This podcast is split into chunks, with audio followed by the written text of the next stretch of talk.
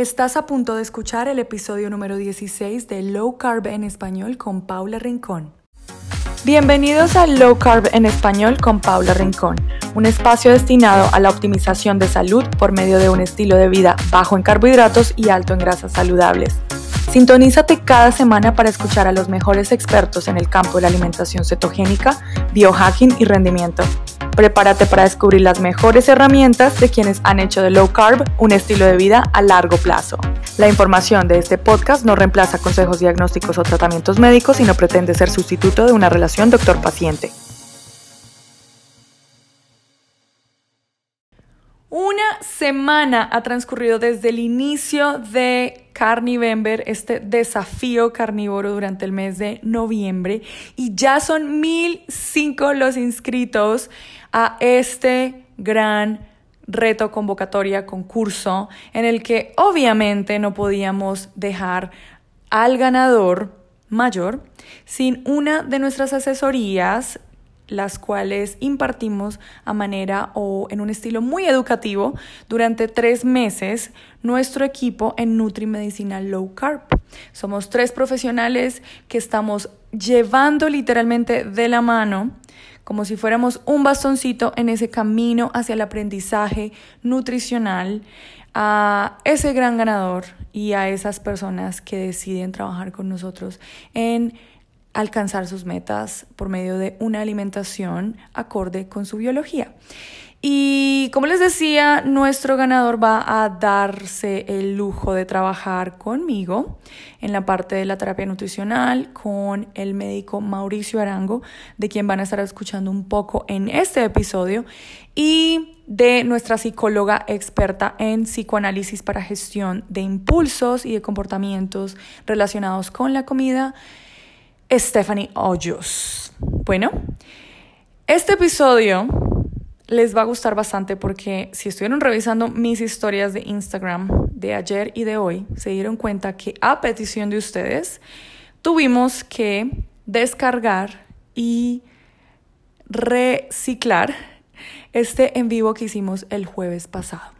Se trató de una sesión bastante enriquecedora, ya que Creo que estamos cogiendo un poquito más de cancha, como diríamos en Colombia, un poquito más de experiencia en esto de utilizar el tiempo de una manera un poco más práctica en los lives, ya que el tiempo es reducido, las personas tienen también sus cosas que hacer y en la mitad del día pueden em, sintonizarse para poder aprender un poco, interactuar con nosotros como podemos. La verdad tuve unas cuantas em, como inquietudes para poder manejar el área de preguntas. Creo que ya lo entendí, para la próxima me va a ir un poco mejor, lo prometo. Pero sin tanta introducción, se trata de el live que tuvimos con el doctor endocrinólogo Pedro Nel Rueda Plata, quien no solamente es un gran conocedor de su tema, sino que también es un motivo para orgullecernos nosotros los latinos, así como es el presidente de la Federación Latinoamericana de Endocrinología, nada más a cargo de 22 países, un expositor y ponente de talla internacional, se ha sentado en comités bien importantes en el ámbito de la nutrición, la medicina, la endocrinología, que es su área de experiencia más fuerte. Y nosotros en particular nos sentimos bastante honrados de tenerlo a él como amigo, además de todo, como mentor y como gran compañero en este camino hacia ayudar a otros a usar el alimento como medicina. La primera parte del podcast va a permitirles conocer un poco más de él a medida que él se presenta y nos cuenta lo que hace, su historia y cómo llegó a implementar la alimentación baja en carbohidratos en sus pacientes, incluso mucho antes de que para todos nosotros este concepto tuviera algún sentido o algún significado. Después de esto arrancamos con unas preguntas derivadas de los mitos que corren por ahí frente a el consumo de proteína y grasa animal y el riesgo cardiovascular, tales como el colesterol elevado, eh, que si hay o no que preocuparse por el aumento de LDL en sangre cuando nos revisamos en esos laboratorios que nos manda hacer el médico y de repente se asusta con el colesterol una vez iniciamos una alimentación baja en carbohidratos, la subida del ácido úrico, ese mito que corre por ahí de la alcalinidad, la osteoporosis. Realmente tocamos incluso aspectos fuera del riesgo cardiovascular, pero todos relacionados con el aumento de la alimentación basada en animales o con una predominancia en animales que ha por tantos años perseguido a, a, nuestra comunidad, sobre todo la latina, que no tiene gran capacidad de acceder a estos artículos científicos que están en lenguas extranjeras. Así que este es un podcast para realmente sacarle el jugo, literalmente, y esperamos que nos hagan saber cómo les parece al final de esto con una reseña, bien sea en iTunes, en Spotify o en cualquiera de las plataformas que escuchan este podcast. Cualquier comentario positivo o negativo va a ser de bastante valor. Espero sobre todo que sea uno positivo porque es la única manera que podemos hacer que un podcast que no es financiado y que no estamos pagando ni que nos pagan sea llevado a más y más oídos, se disperse y con él su mensaje, el mensaje de cada uno de estos episodios. No me voy sin antes sugerirles que lo escuchen completo, ya que es precisamente al final de este episodio que les vamos a anunciar una colaboración justamente con el doc Pedro Nel, en la cual estaremos trabajando especialmente para nuestra querida audiencia femenina y tiene mucho que ver con el balance hormonal, con la alimentación muy baja en carbohidratos o carnívora y sobre todo les va a gustar mucho a aquellas que de repente están esperando un bebé, buscando un bebé, queriendo tener una regulación hormonal que promueva la posibilidad de traer un nuevo miembro a la familia o, ¿por qué no?, para aquellas que no están buscando quedar embarazadas, pero que sí necesitan una mayor sincronización en su ciclo menstrual recordemos nuestro periodo y cómo se manifiesta, es una gran expresión de nuestra salud interna. Así que quédense hasta el final, mis chicas y chicos también que quieran darles de repente un regalo a sus chicas. Y rueda el episodio número 16 con mi coanfitrión Mauricio Arango y el doctor Rueda. Yo soy eh, médico de la Universidad Industrial de Santander y posteriormente hice mis estudios de medicina interna y endocrinología en la Universidad Nacional.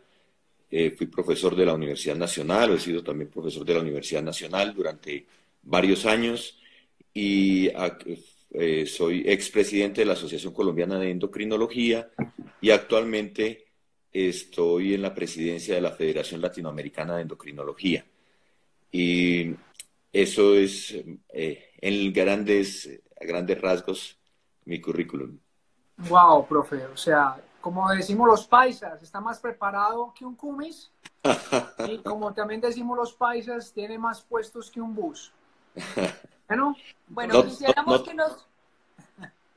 Ah, bueno, quisiera contarles un poco también en el contexto en el que nos conocimos. Nos conocimos en uno de los eventos low carb en eh, Florida el año pasado y nos sorprendió un poco no debería sorprendernos porque mucha más gente, muchos más profesionales deberían estar en el mundo low carb desde hace rato, pero nos sorprendió en particular que el doctor lleva ya en aproximado 30 años, me, me puedes corregir, tratando pacientes con la alimentación baja en carbohidratos, mucho antes de que la mayoría de nosotros los que estamos acá nos inmiscuyéramos con esto. ¿Cómo llegaste a la alimentación baja en carbohidratos y a, a ayudar a tus pacientes mediante este, esta modalidad?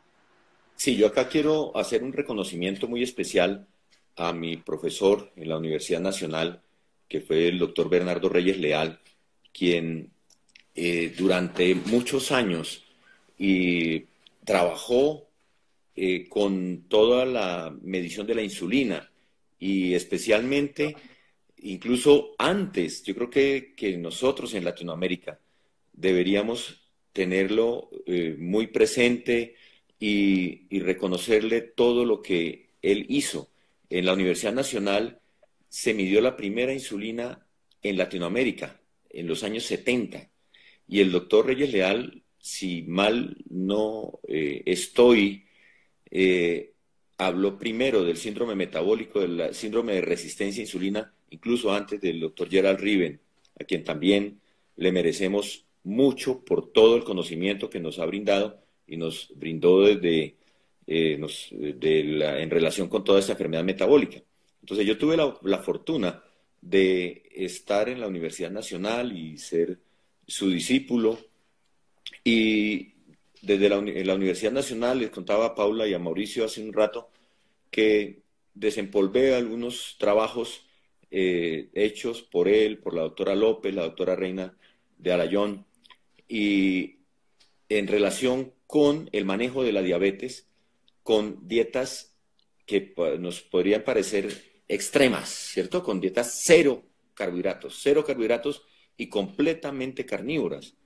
En eso empezamos nosotros, algunos y todavía algunos lo critican y nos critican a los a, quienes somos seguidores de, de esta forma de manejo de los pacientes, pero es bueno que sepamos que los beneficios que se dan al restringir los carbohidratos son realmente muy grandes. Entonces, yo empecé mi residencia en el año eh, de 1990 y eh, entré eh, en, toda esta línea como en el 92, 93, pero hago mención de, mi profesor, quien empezó desde muchos años antes.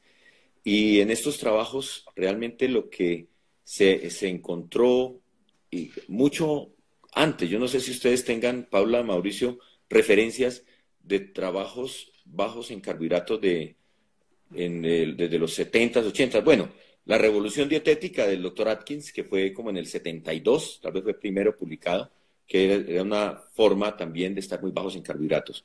Pero en Latinoamérica tenemos esta, eh, en nuestra escuela de la Universidad Nacional tenemos es, esta historia y bueno, y si ustedes me lo permiten, ¿qué inquietudes y qué cosas podemos comentar para compartirles a todos los que se han unido esta noche en, esta actividad. Claro, listo. Para generar un marco, ya que nos están preguntando acá Colombia Keto, ¿podría por favor darnos un resumen explicándonos por qué la alimentación basada en carne es buena? Podemos empezar por ahí para luego ya meternos como en, la, en el laberinto. Sí, miren, miren que es, es muy interesante porque a veces cuando vemos, decimos dieta, y, se habla de dietas, vemos como algo, como si no fuera lo natural, como, por un lado, como dieta suena como algo transitorio, algo que las personas pueden hacer por unos días o unos meses, eh, y creo que el sentido de dieta es justamente lo contrario. Dieta viene a ser algo que es, es, un estilo de vida, exactamente. Y entonces es, esta forma de alimentarnos es lo más natural para todos. Recordemos cuál era la alimentación de nuestros antepasados. Cuando eh, hasta, de pronto uno dice, bueno, pero eso hace mucho tiempo. Hasta hace 10.000 años, el hombre que hacía, el ser humano, pues, comía lo que cazaba y pescaba. ¿Y eso qué es? Proteína, grasa, y eso vendría de dieta cetogénica. Y la otra parte, porque ahora vienen como, a veces la gente piensa, ah, no, es que es moda hacer ayuno intermitente también. El ser humano comía cuando cazaba, y comía cuando pescaba, y si no cazaba y no pescaba, pues no comía. Y así era, y eso era lo más normal. Entonces, esto no es invento, ¿cierto? Sino de, ah, que hacemos ayuno intermitente, que hacemos dietas bajas en carbohidratos, que comemos, eh, llevamos una dieta carnívora, que tenemos más grasa, menos proteína o más proteína, menos grasa. Esto es volver a nuestros orígenes. Entonces, en ese sentido, creo que es algo muy importante que nosotros lo rescatemos. Excelente, profe. Excelente esa introducción por dos cosas. Eh, tú comentabas ahorita acerca de, los primeros reportes acerca de la alimentación baja en carbohidratos, incluso carnívora. Cero. Eh, cero, cero, cero carbohidratos para pacientes diabéticos. Y yo recuerdo, si no estoy mal, que empezó en el, en, el 1800 algo con un doctor que llama el doctor Josley. Y el doctor Joslin, eh, si no estoy mal, también era como un general. Y, este hombre empezó con los pacientes con diabetes tipo 1. Se fue un poquito la conexión. ¿Sí nos escuchas, profe? Sí, ya, ah, sí, ya estoy escuchando perfectamente.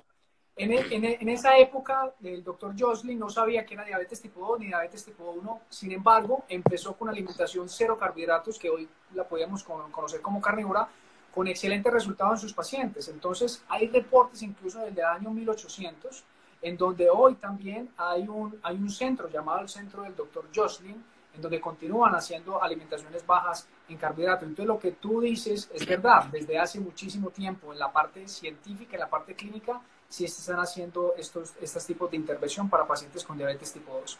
Eso por una parte. Y segundo, lo que acabas de decir tiene todo el sentido del mundo.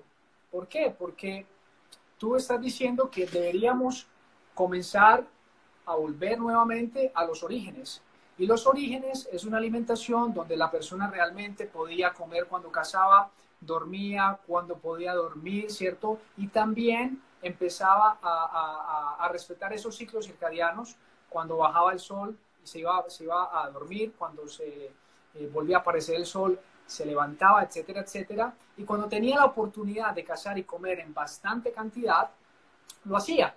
E incluso a veces dejaban algunos restos para otros días porque cuando cazaban, cazaban especies de animales grandes, elefantes, mamuts, etcétera, etcétera, que hoy en día es, es, es un poco complicado eh, vernos cazando esos animales. Entonces, la alimentación carnívora no puede verse como una moda, porque la palabra dieta incluso significa en el latín estilo de vida.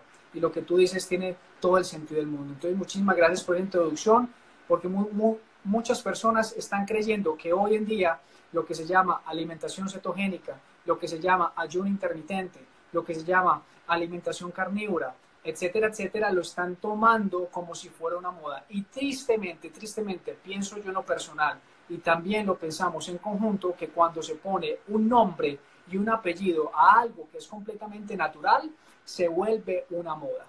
Entonces, el ayuno, incluso el ayuno intermitente, lo hacemos todos los días, cuando dormimos o no. ¿Qué significa Exactamente.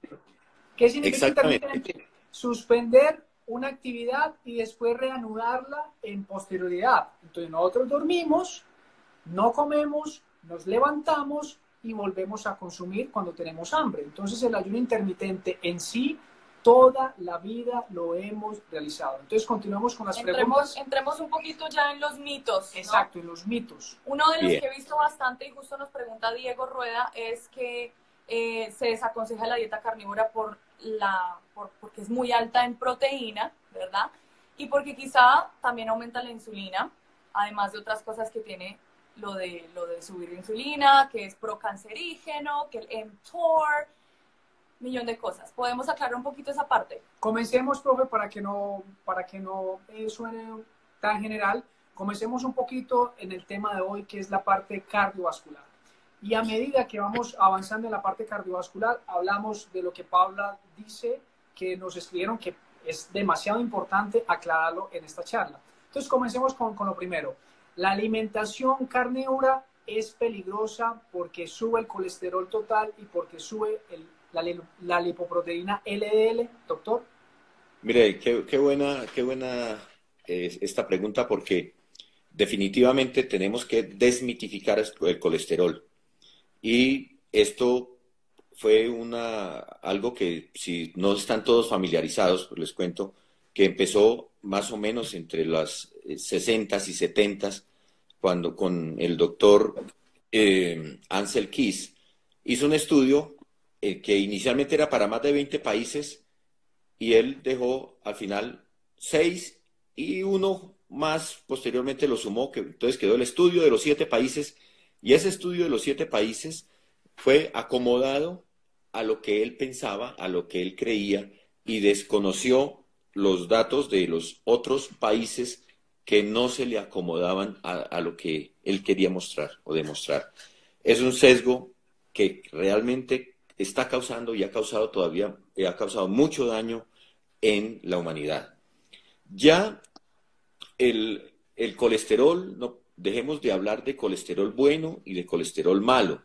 Entonces, que, ah, el colesterol bueno, ah, es el, el, el HDL es el bueno y el malo es el LDL. ojo con eso, porque la, de, lo que ha pasado en estos años es que toda la, la, el enfoque de la prevención cardiovascular, entonces lo han puesto en función del LDL. ¿Y para qué sirve poner el colesterol LDL como el responsable y aquel es a la industria, la venta de una cantidad de medicamentos para bajar el colesterol. ¿Por qué aclaramos eso? Porque el colesterol no es malo, el colesterol es bueno. Tenemos más de dos, no sé, tantos miles de años de, de evolución, para que no es muy clara esa cifra, y de pronto el colesterol se nos volvió malo. El colesterol no solamente no es malo, sino que es muy necesario, es vital para el organismo, para producir hormonas. La mayoría de las hormonas o las hormonas esteroideas son todas dependientes de colesterol. Por otro lado, membranas celulares necesitan colesterol. El cerebro necesita colesterol. Y son muchos los procesos metabólicos en los que nosotros necesitamos el colesterol.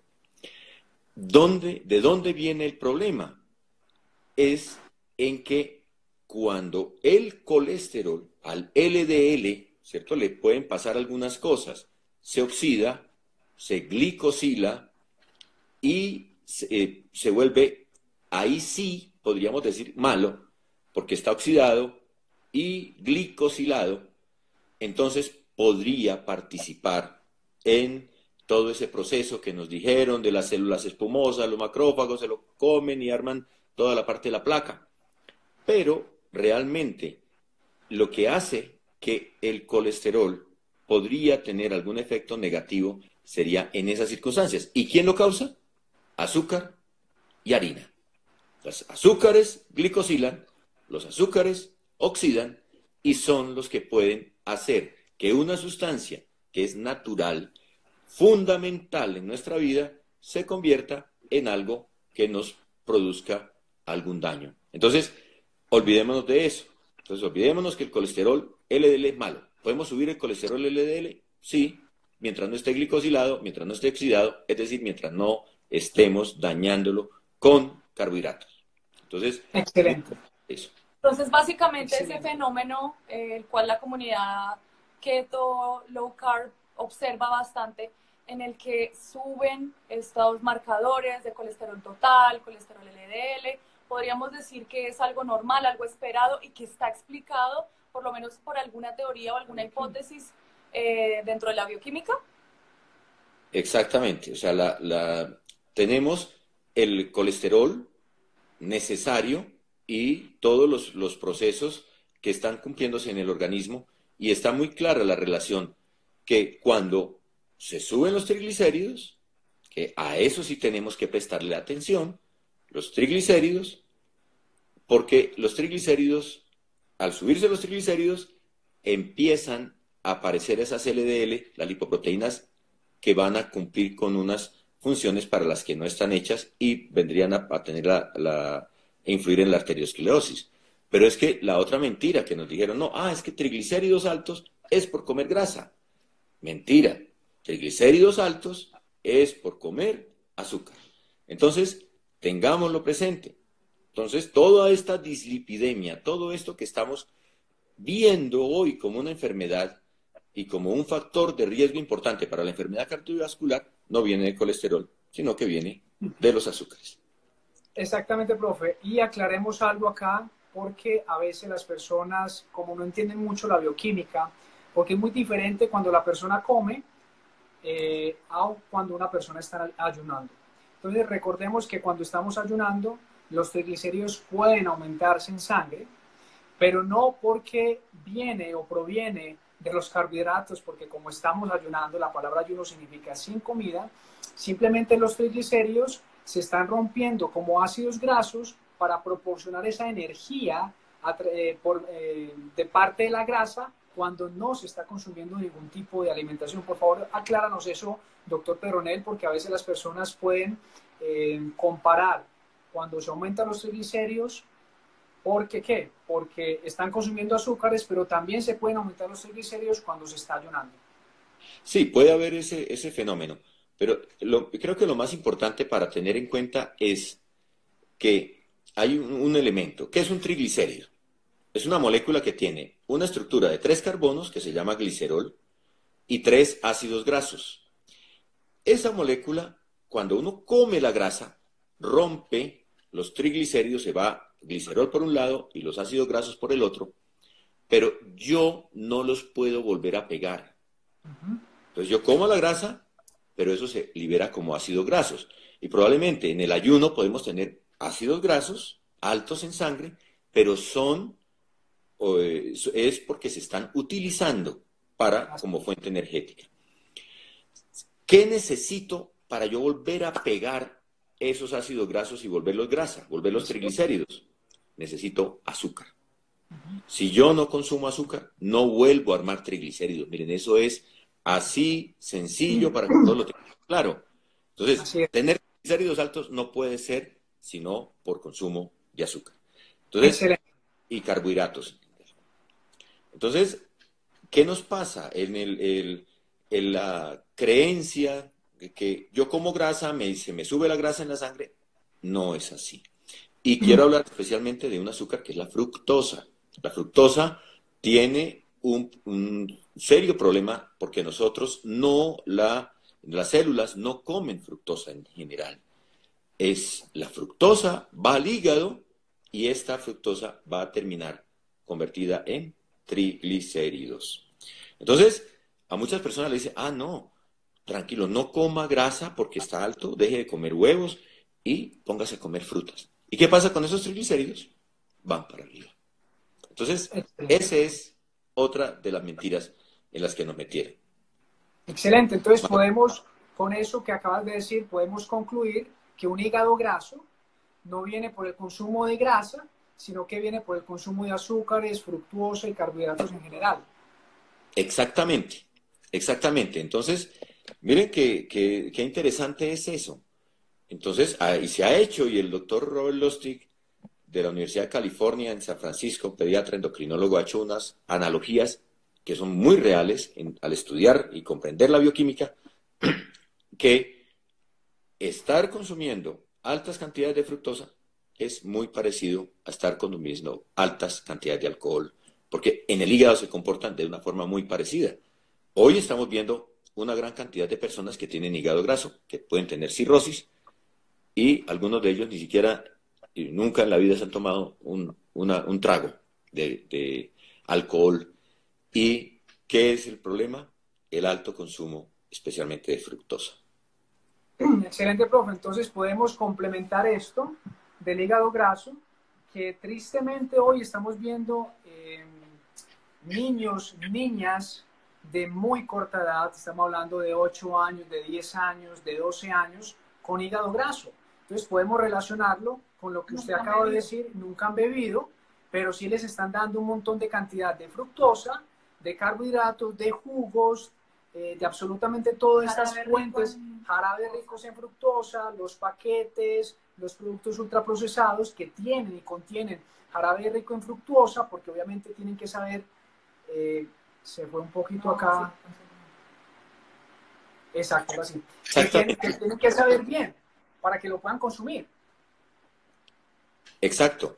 Entonces, a lo que hemos llegado es a una tergiversación y es de conocimiento público que por las publicaciones de ya de los documentos de, que llegamos a toda esta situación no por azar, no por error, como dicen por ahí del criminal del destino, sino por manipulación e influencia de los grupos económicos poderosos, de los que manejan los alimentos, en los que cambiaron toda la alimentación humana en los últimos 60 años hacia una alimentación re te cargada de azúcar y alimentos procesados. Entonces, ese es el, el, problema que hoy estamos teniendo. Entonces, despreocupémonos en líneas generales. Ah, porque el colesterol, no, preocupémonos sí muy bien porque, ah, yo tengo colesterol alto, pero si estoy comiendo azúcar y harinas, ese colesterol podría tener un efecto negativo. Entonces, el problema al final, sintetizamos, no es colesterol, el problema es carbohidratos. Correcto, y aquí para una aclaración, porque hablamos un poco de los niños, muchos de, nuestros, de nuestras personas que nos están hoy oyendo tienen niños y de repente no quedó muy claro la parte de las frutas. Lo que pasa es que la mayoría de las mamitas están un poco acostumbradas y las escuelas también a darles estos jugos a los niños, a darles las galletas, todo lo que es empacado fácil de poner en su lonchera. Entonces, claramente, si ya le diste todo eso ahora, una carga de, frutas diariamente, que estamos un poquito con el chip de que es beneficioso, va a ser una bomba fatal. No, no creo que, la fruta per se vaya a ser mala en un niño que se alimenta eh, de alimentos naturales, eh, que está corriendo, que se mueve, que se ensucia, que, lleva una vida de niño, que come proteína animal, que se alimentó de la, de la madre, no de una fórmula, ¿verdad? Entonces, esa es, esa es como la aclaración para, los, para las frutas, para los niños y que la coman entera. Y como, como por ahí dicen, la fruta es el eh, postre de la naturaleza. No debería ser lo que es la base de la alimentación todo el tiempo. Paula, de acuerdo. Y miren, la cantidad, pero la cantidad que podremos, podríamos comer en una en, eh, de fructosa es limitada. No es esto que, que, crearon, que decir esto de la manito, ¿cierto? Que las cinco porciones, porque decían cinco porciones de vegetales y frutas, pero muchas mamás dicen, ah, como no come vegetales, entonces démosle las cinco porciones de frutas. Ay, sí. eso es una locura. Entonces, eh, la cantidad de fructosa que uno podría, estando sano, podría consumir, no va, no va más allá de 15 o 20 gramos de fructosa total. Y, ¿Eso cuánto viene siendo en una eso fruta? Es un puñadito de, y las que, de las que menos efecto glicémico tienen, por ejemplo, los arándanos. ¿Una uva? Pero ya una uva casi que se nos va para, para todo. Y otra, y otra cosa, profe, otra cosa, profesor, es los famosos hoy deshidratados. Entonces, los deshidratados es incluso peor porque hay algo que llama fructosa metabólicamente activa, que es diferente a la fructosa total. Incluso se ha visto que en los estudios, cuando cogen los, eh, las frutas deshidratadas, le miden la fructosa metabólicamente activa y es incluso más alta que la propia fruta de la manera natural. Exacto. está mucho a los niños. Y tiene, y tiene un, efecto superior.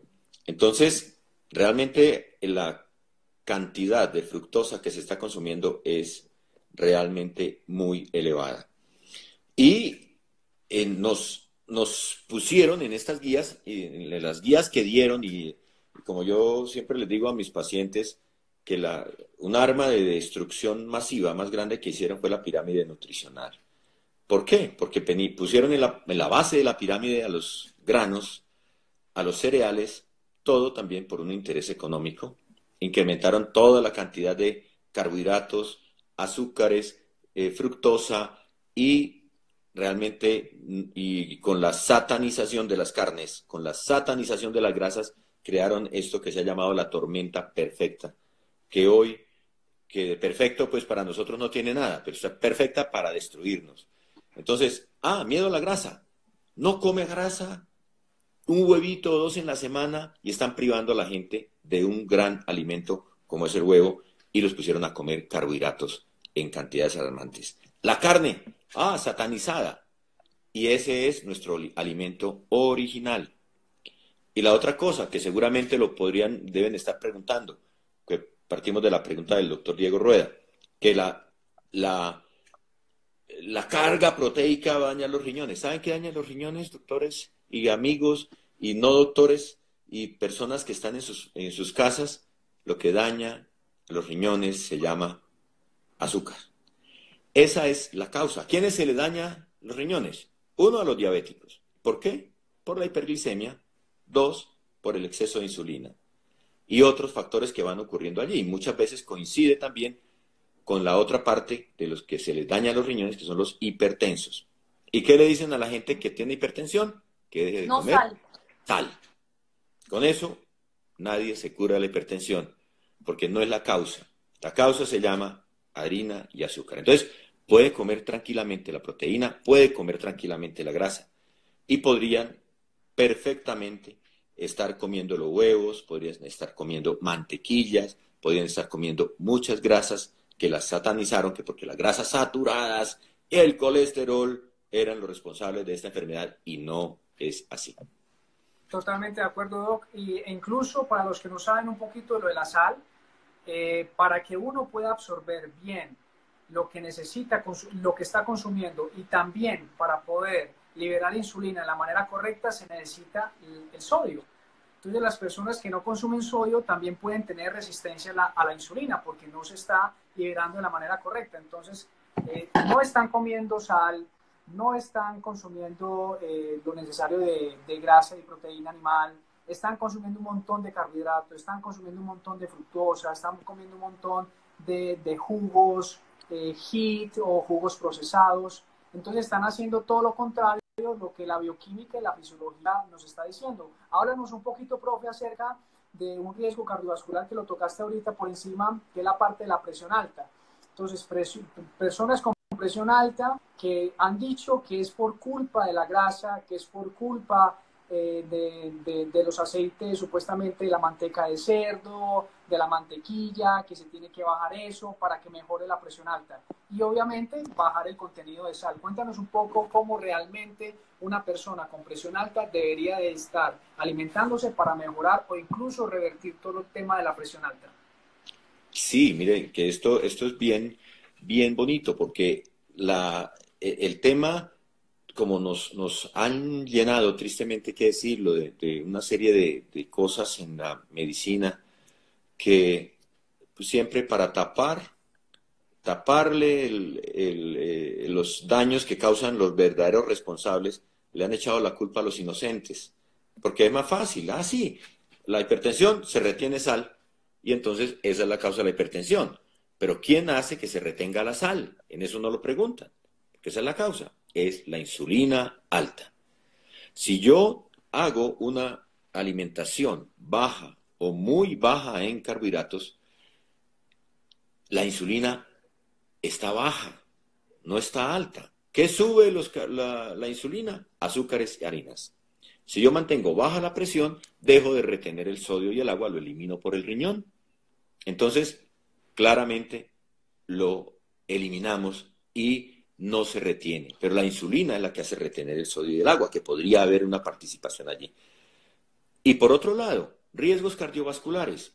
Hipertensión es un factor de riesgo cardiovascular. Fíjense que la arteriosclerosis se da en los sitios de mayor impacto donde va la sangre, con mayor presión, mayor fortaleza en la región de las ilíacas, en, la salida de las arterias eh, renales, en las coronarias, en la diástole. Entonces, realmente, si nosotros bajamos la presión, ¿cómo la bajamos? Con medicamentos, de pronto necesario en algún tiempo, pero si corregimos la causa, podemos llegar a no necesitar medicamentos. Entonces, un hipertenso puede dejar de ser hipertenso. ¿Y ustedes qué dirán? ¿El diabético puede dejar de ser diabético? También. Entonces, todos estos factores los podemos controlar y revertir. Pero mientras se mantengan las recomendaciones que han dado en la industria y las asociaciones alineadas con ellas, entonces vamos a seguir teniendo diabéticos que nunca se curan y son enfermedades que las podemos revertir, como está muy bien demostrado en los estudios de Jeff Volek, con, que con dietas bajas y muy bajas en carbohidratos se reduce, se incluso se suspende la insulina en más del 70 a 80% a dos años.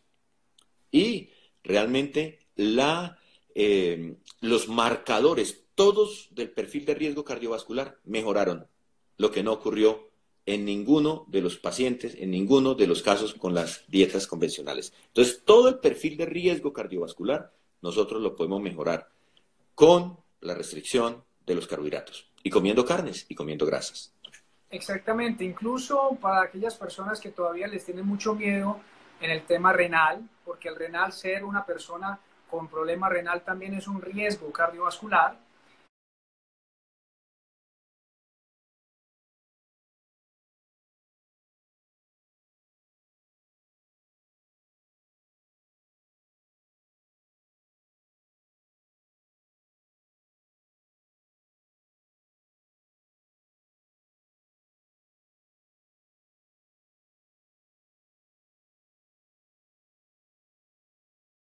cardiovascular, eh, las últimas guías del 2019 de que no existe todavía una causalidad entre el consumo de proteínas y falla renal en pacientes con falla renal. Es decir, que pacientes con falla renal no, todavía no existe una prueba fidedigna que mm, restrinja el contenido en su alimentación de proteína animal.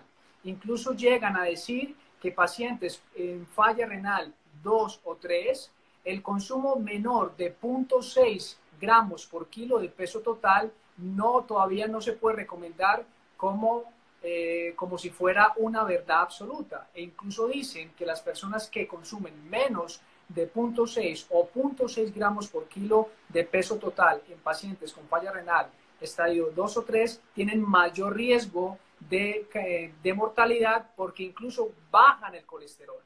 Y recordemos que el colesterol, lo que dijo el profe ahorita, se necesita para un montón de hormonas, pero también para nuestro sistema inmunológico. Y los pacientes con falla renal son personas inmunosuprimidas. Cuéntanos un poco, profe, acerca de este mito también que, que muchas personas lo está eh, nombrando, que, se está, que lo hemos hablado como un poco por encima, acerca de la carne, decir, una alimentación carnívora, más una persona con falla renal.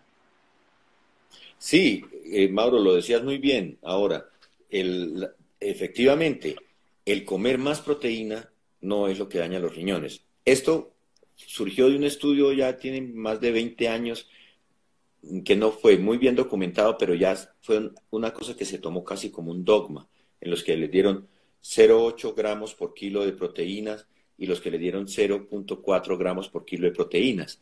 Y entonces es algo que ni siquiera se ha podido replicar. Entonces dijeron, no, los que tenían 0.4 gramos por kilo de proteínas hacían menos progresión de la enfermedad renal. Hoy sabemos que para evitar la progresión de la enfermedad renal tenemos que mejorar, por un lado, el control glucémico, normalizar la presión arterial y podemos incluso en muchas de las personas revertir completamente la diabetes y revertir completamente la hipertensión, pero eso lo logramos solamente restringiendo los carbohidratos y restringiéndolos en una forma muy marcada.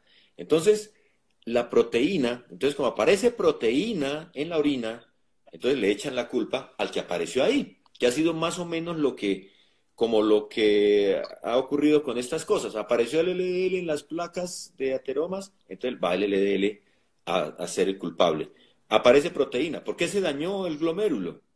¿Por qué se dañó la membrana basal glomerular? Por la toxicidad del azúcar y por la hipertensión dentro del glomérulo producido por los altos niveles de insulina.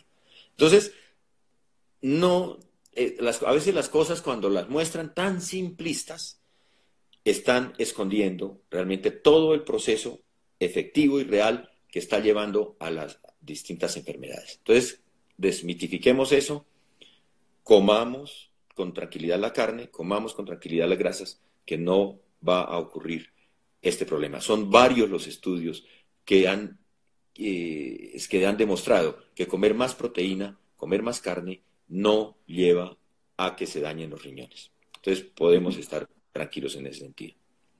¿Qué hay de la parte, qué, qué tan cierto es esto, qué tan relevante es? Ya anticipo tu respuesta eh, lo de acidificarse por comer demasiada proteína, que uno se acidifica, entonces promueve más enfermedades, cáncer, etc.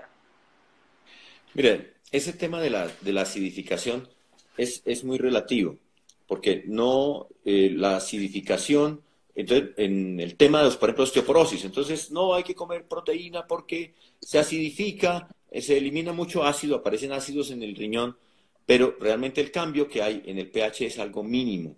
Es una cosa que es demasiado sutil que no lleva a, eh, a causar estos efectos. Por otro lado, se ha demostrado claramente, en el caso de los huesos, la, mayor cantidad de proteína, mejor estructura ósea. Entonces empezaban, no, que porque tengo osteoporosis, quitemos las carnes para evitar la acidificación. ¿Y qué pasaba? Pues la pérdida ósea era mayor. Y entonces, la, quienes, y está más que demostrado, en múltiples estudios, se necesita mucho más proteína para garantizar músculo, para garantizar hueso. Y los otros estudios en que dijeron eh, que la relación, por ejemplo, en cáncer de colon con mayor consumo de carnes, se les olvida que el, ese estudio tuvo un gran sesgo.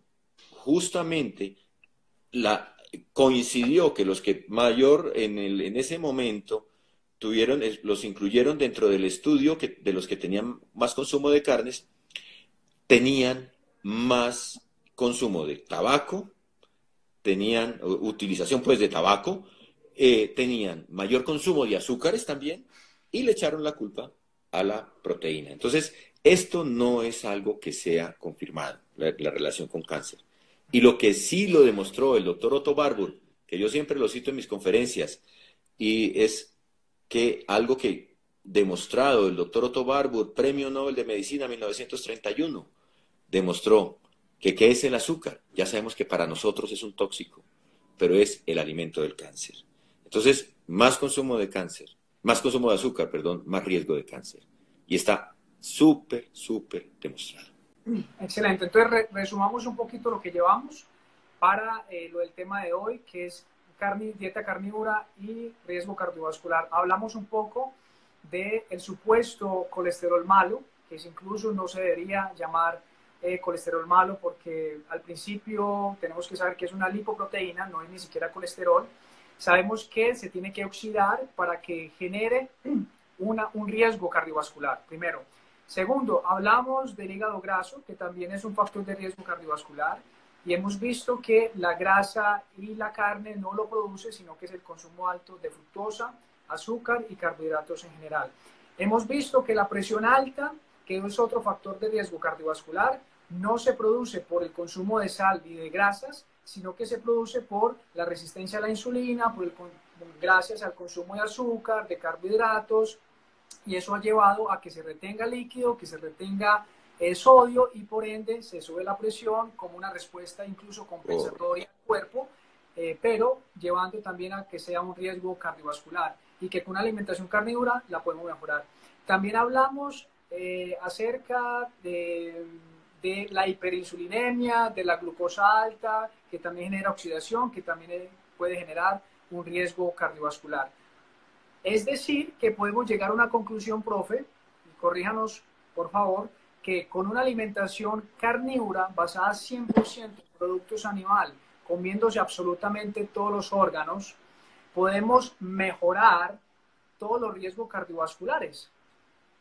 Exactamente. Sí, es contrario a lo que se nos ha dicho. Contrario, justamente, Mauro, lo has sintetizado y lo has planteado súper super bien.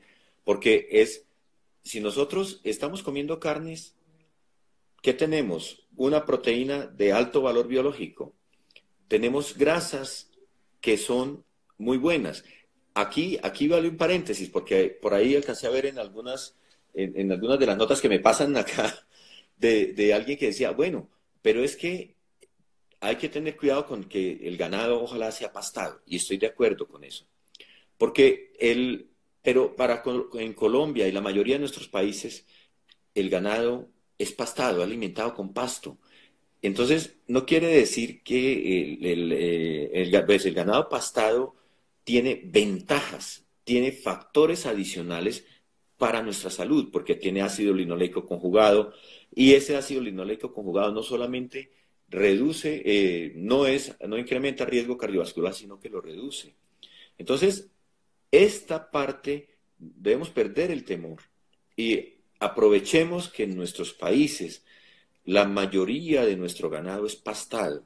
Y entonces todas las grasas que vienen en la mantequilla, que puede venir en los quesos madurados, que vienen en las carnes, son muy saludables.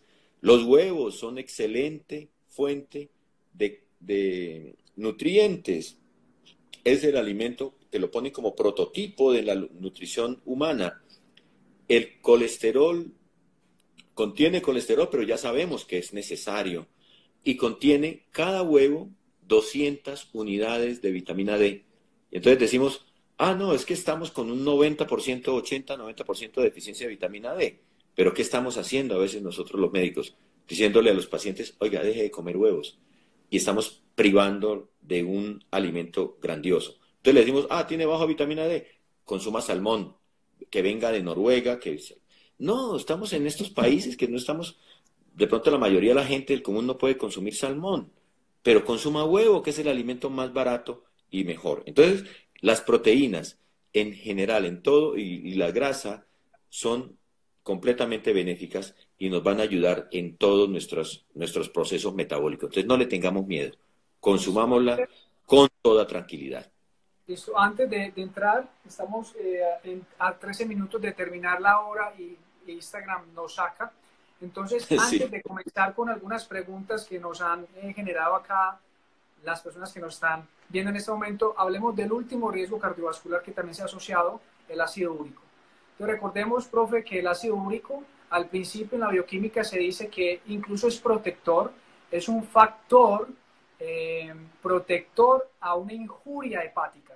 Es decir, cuando se consume incluso fructuosa, se tiene que liberar ácido úrico para poder regular ese consumo de fructosa. Primero, se ha demostrado que el ácido úrico en sangre puede mejorar también problemas eh, cardiovasculares y, neuro, y que tiene propiedades neuroprotectoras. Sin embargo, también está el otro tema. Se ha visto que cuando hay un ácido úrico alto eh, crónicamente también puede ser un factor prooxidante y por ende generar algunos problemas en nuestro cuerpo, como que, como cálculos de ácido úrico, como la famosa gota, etcétera, etcétera.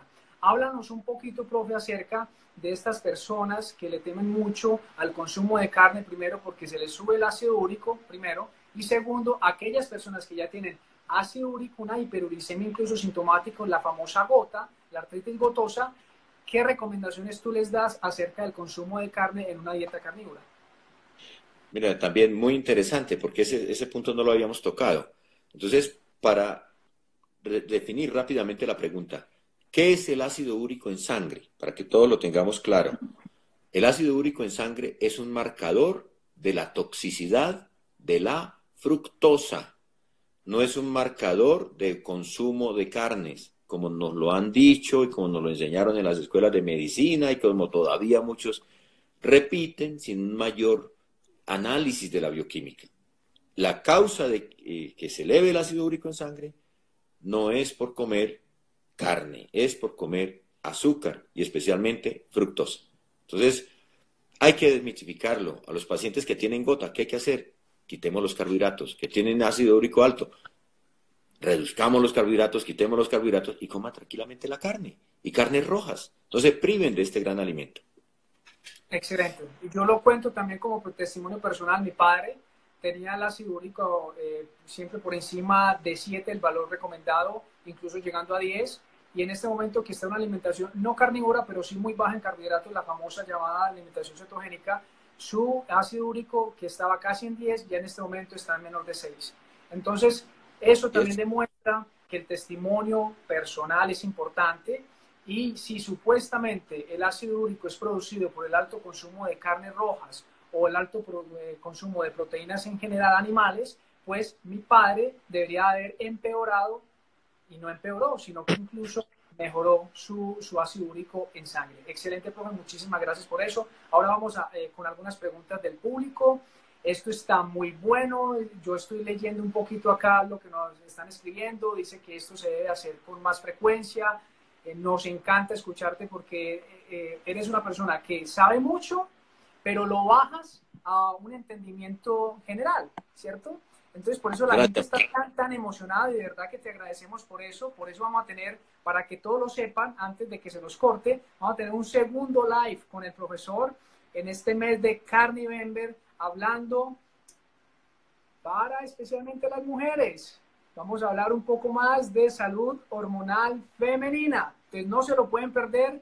Nosotros después les decimos cuándo vamos a tener el segundo live con el prove. Listo. Entonces, terminando esto, vamos con algunas preguntas del público. Bueno.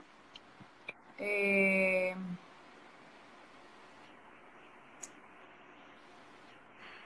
¿Qué tal es la carne de cerdo en la dieta carnívora y keto? Nos pregunta Patricia. Sí, mira, el, cerdo, eh, Patricia, el, cerdo es, la carne de cerdo es una carne también muy buena, además muy rica, muy agradable al sabor y eh, en este momento la alimentación, o sea, antes se temía un poco la carne de cerdo porque podría traer los parásitos, que la eh, tenía y que la cisticercosis. A ese es otro animalito que le echaron la culpa que de, algo que también no ha cometido. El problema de, las, de la cisticercosis es más por el consumo de fresas contaminadas que por el consumo de, de, cerdos con, con, estas, estos parásitos. Pero, ¿Será que el cerdo le comió la fresa? Bueno, ¿cómo el cerdo se comió la fresa? El cerdo se comió la fresa. Entonces, no, podemos comer cerdo también tranquilamente, chicharrones, y, es, es, una carne además de rica muy, muy nutritiva y muy saludable. Excelente. Otra pregunta, profe, que nos hace una pediatra. Eh, cetogénica, ostopenia y niños. Bueno, miren, es, es un tema. Ya, ya vimos, osteopenia no. No hay posibilidades porque estamos aportando proteínas de gran valor biológico y estamos dando grasa. Miren, la proteína no debe ser usada como combustible. La proteína es estructura y es proteína para los huesos, para el músculo, para los tejidos conectivos. ¿Y quién cuida la proteína? La grasa. Si yo como mucha proteína, pero estoy llenándome de vegetales y no como grasa, la proteína la estoy volviendo azúcar y mantengo un metabolismo eh, de azúcar. Entonces, estoy quemando proteína. Entonces, es muy importante. Osteopenia no tiene que ver con eh, baja, eh, con proteína de origen animal. Por el contrario, mejora. Y por el otro lado, en los niños, que el crecimiento, las cosas que influyen más en el crecimiento son, primero, no comer azúcar, es como algo favorable, quitar azúcares, dos, comer proteína y tres, hacer ejercicio. Entonces, son fundamentales. Para una, eh, llevar una alimentación, un crecimiento saludable, perfectamente podríamos estar en muy bajo carbohidrato en un niño en un en crecimiento aún si hay algún trastorno que lo amerite. Pero realmente podemos mantenerlo por un tiempo relativamente corto mientras corregimos la alteración, pero siempre manteniendo un esquema bajo en carbohidratos. Excelente. Profe, ¿y, sin, qué? Sin azúcar. Excelente. Profe, eh, electrolitos en la dieta carnívora, especialmente magnesio. Miren, eh, en no solo por la dieta carnívora, es por la alimentación que estamos teniendo hoy. Hoy hay grandes deficiencias de magnesio, de selenio, de zinc eh, en, lo que estamos comiendo, que si estamos nosotros llevando una alimentación baja, eh, perdón, alta en carbohidratos, baja en grasas, bajas en proteínas, estamos haciendo deficiencia de magnesio. Es mayor la deficiencia de magnesio. El magnesio, recuerden, es, una, es que es intracelular. Cuando medimos en la sangre el magnesio puede estar normal, pero porque no tenemos la forma de medirlo adentro. Cuando nosotros corregimos el hiperinsulinismo, la resistencia a insulina con una dieta, el magnesio puede entrar a las células, porque eso hace la insulina y puede bajar en sangre. Entonces es necesario suplementarlo en muchos casos si las personas empiezan a sentir calambres, empiezan a sentir algunas molestias musculares, pero no es porque la dieta sea carente en magnesio, es porque hay que, ya, tiene una carencia crónica que se revela cuando la insulina se, se mejora, cuando mejora la acción de la insulina. Entonces, si se necesita suplementar magnesio, lo podemos hacer. Esto no es, no es nada del otro mundo y el magnesio además ayuda a reducir la presión arterial, es un calcio antagonista y es un antiarrítmico importante. Claro, definitivamente creo que la gran conclusión es todo en contexto y nosotros lo hablábamos un poquito antes de conectarnos con el, conectarnos con el doc, que en muchas ocasiones hay que recurrir a unos extras o a unos protocolos diferentes, un poco más estructurados, porque estamos revirtiendo un error que cometimos cuando comimos mal, ah. cuando no nos ejercitamos durante la mayor parte de nuestra vida, no nos dio el sol. Hicimos una cantidad de cosas que estuvieron atentando contra nuestra salud y ahí es donde se empiezan a necesitar ciertos ajustes pequeños y ahí es donde trabajar con un profesional es importante. Y con eso quiero también introducir algo para que todos sepan que además de tener nuestro próximo live un poco más enfocado en salud hormonal, sobre todo femenina, vamos a tener en enero disponibles para ustedes un plan con ayuda, colaboración especial de nuestro doc Pedro Nel en alimentación muy baja en carbohidratos, tirando a carnívora, para salud hormonal femenina. ¡Uh! ¡Para hombres, hombres!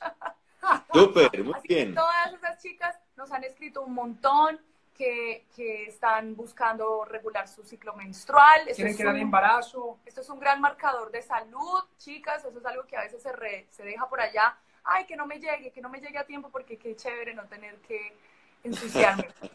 Pero no, no, eso tiene que ser un relojito y está muy bueno que eh, estén enterados de una vez para que una vez abramos las puertas, va a estar por un tiempo limitado a, a a la oferta para el público para que puedan también conseguir su espacio dentro de este plan y puedan trabajar con nosotros, con Dani Vega, que ya tuvimos el martes, y con el doctor Pedro.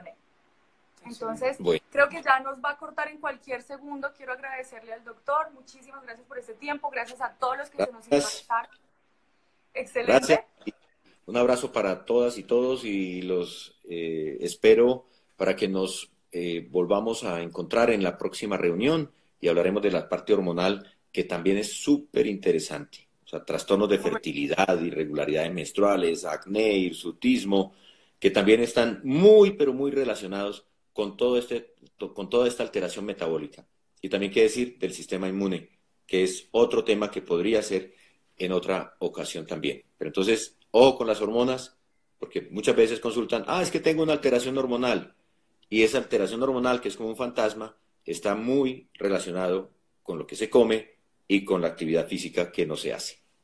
Profe, muchísimas gracias, gracias a todos los que se conectaron y solamente les digo es que no coman cuento, continuemos comiendo carne. Coman. Profe, y así no quieran hacer Carnivember todo noviembre, inscríbanse porque esa es la manera que van a poder recibir la información sobre estos planes que vamos a tener eh, en el futuro, en el 2020. Abrazos gigantes a todos. Gracias. Chao, profe. Hasta luego. Chao. Buenas noches, que estén muy bien. Gracias.